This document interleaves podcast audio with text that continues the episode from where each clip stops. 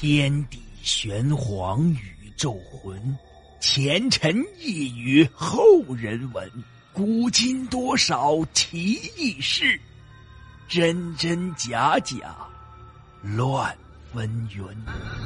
彻夜难眠的夜晚，让大圣带给您不一样的民间故事。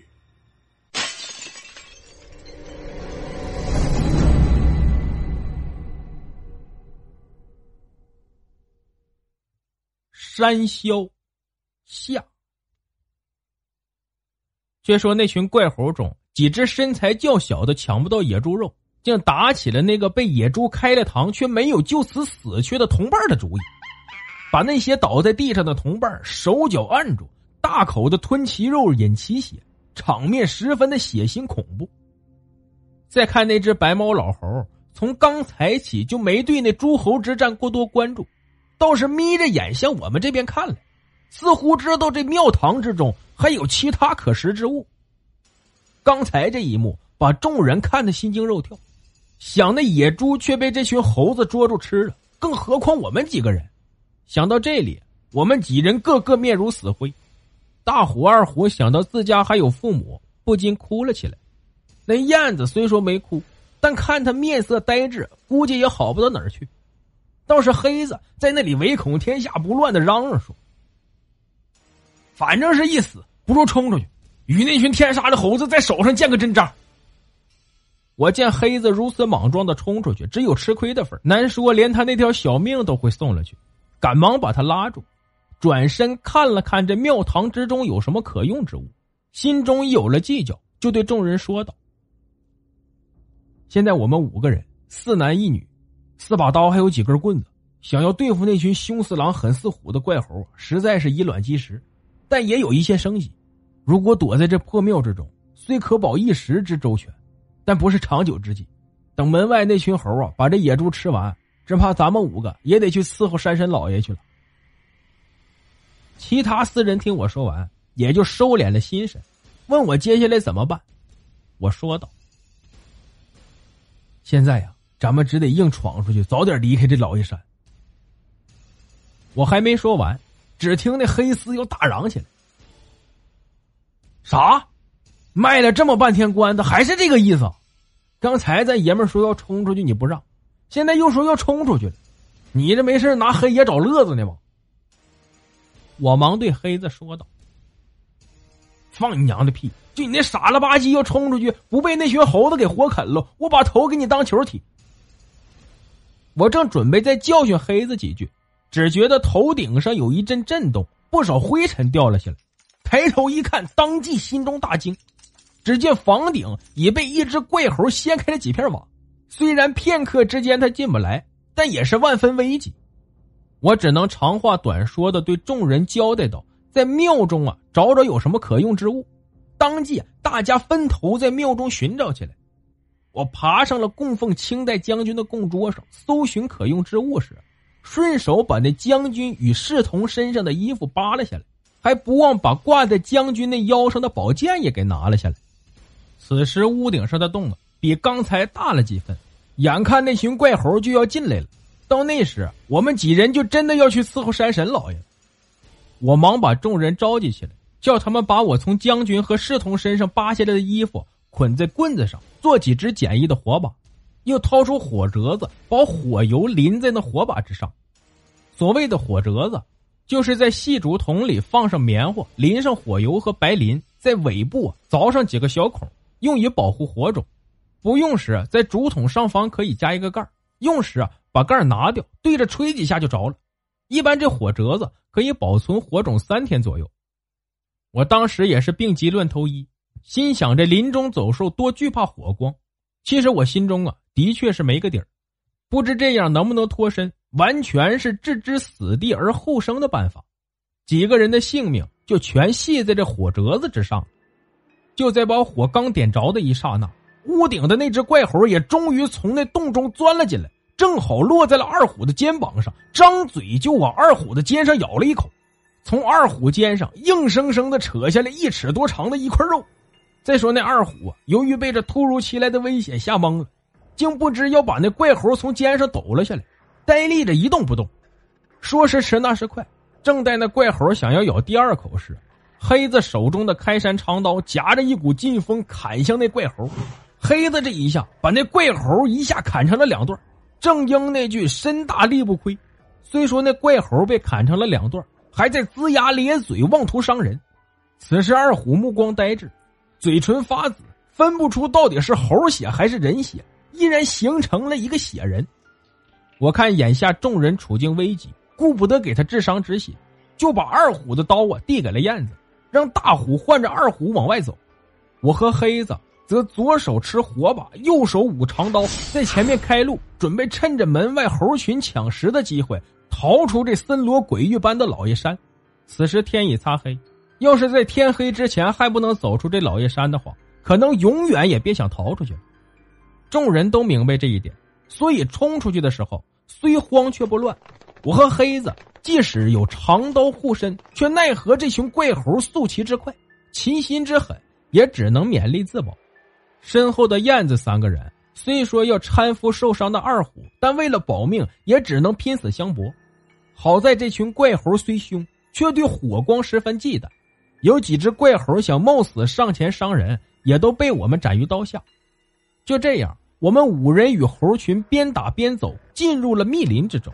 此时，那只一直尾随在后观战的白毛猴怪叫了一声，其余的猴子就对我们不再纠缠，只是不远不近的跟着我们，只等火把一灭，就一拥而上，把众人分而食之。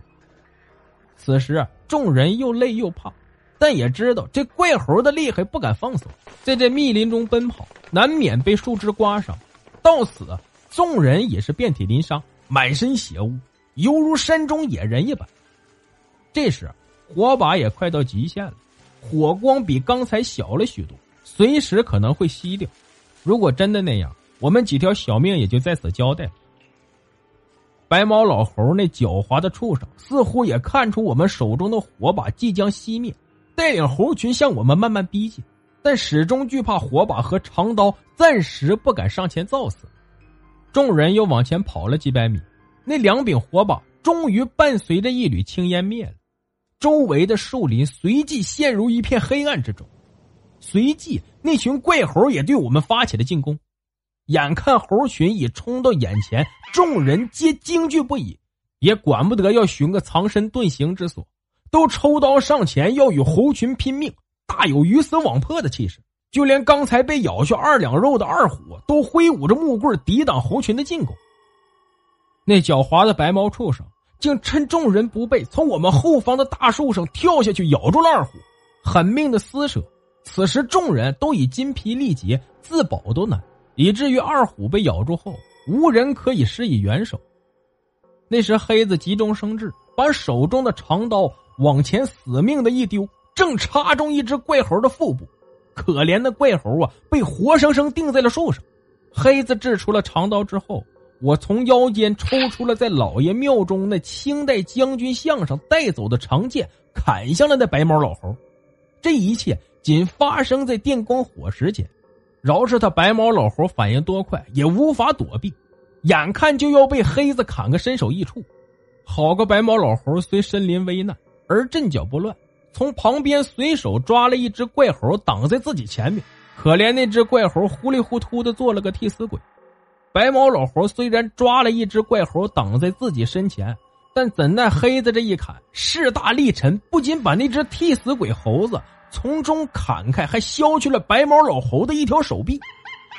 再看那白毛老猴被砍去一条手臂，怪叫一声，迅速往树上爬去，不一会儿就遁入了密林之中。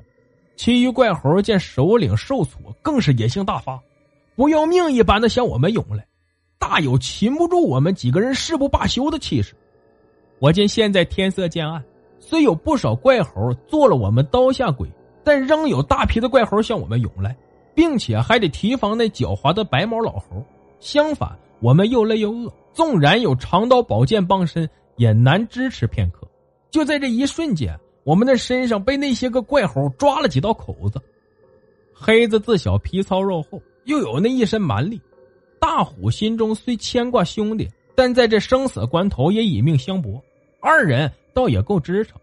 但是燕子一个女孩家，经过这么长时间的奔命，早已累脱了力，何况又与猴群这一番打斗，实是有心杀猴，但也无回天之力。眼看就要被一只怪猴扑倒，我看到大喊一声，也顾不得自己的安危，一个箭步冲上去，挥刀剁了那只怪猴，保住了燕子的命。但由于刚才救人心切，用力过猛，一时竟收不住身形，倒在了地上。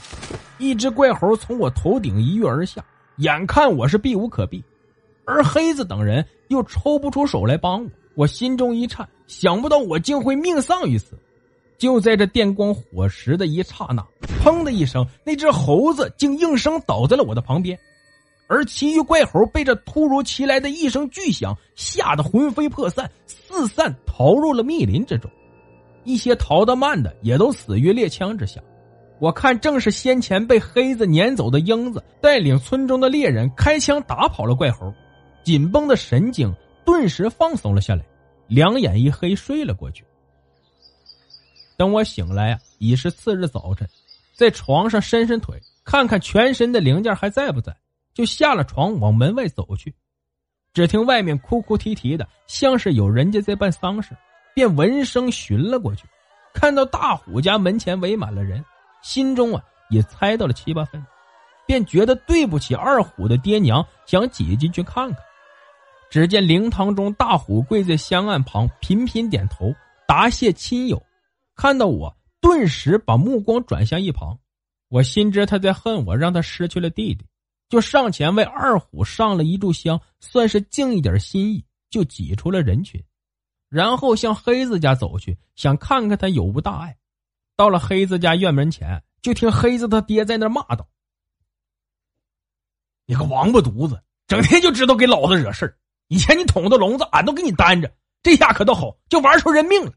要是虎子他爹来讨个说法，老子不管你这档子烂事你爱咋咋地。”说完，就听到黑子杀猪般的叫唤：“ 俺家走就走，你要好好照顾我。你倒好。”为别人家儿子要打死我呀！妈呀，妈，你快来救救我呀！你要不来呀，我可真就要见你去了。我听黑子这震天的叫声，不禁好笑，心知他肯定没受什么大的伤，不然绝对不会有这般力气，跟杀猪似的。想到这里啊，我就没再进他家，转而向燕子家走去。到燕子家的时候，他爸妈都下地干活去了。只留下妹妹英子照顾他。英子见我来了，把我让进屋，说道：“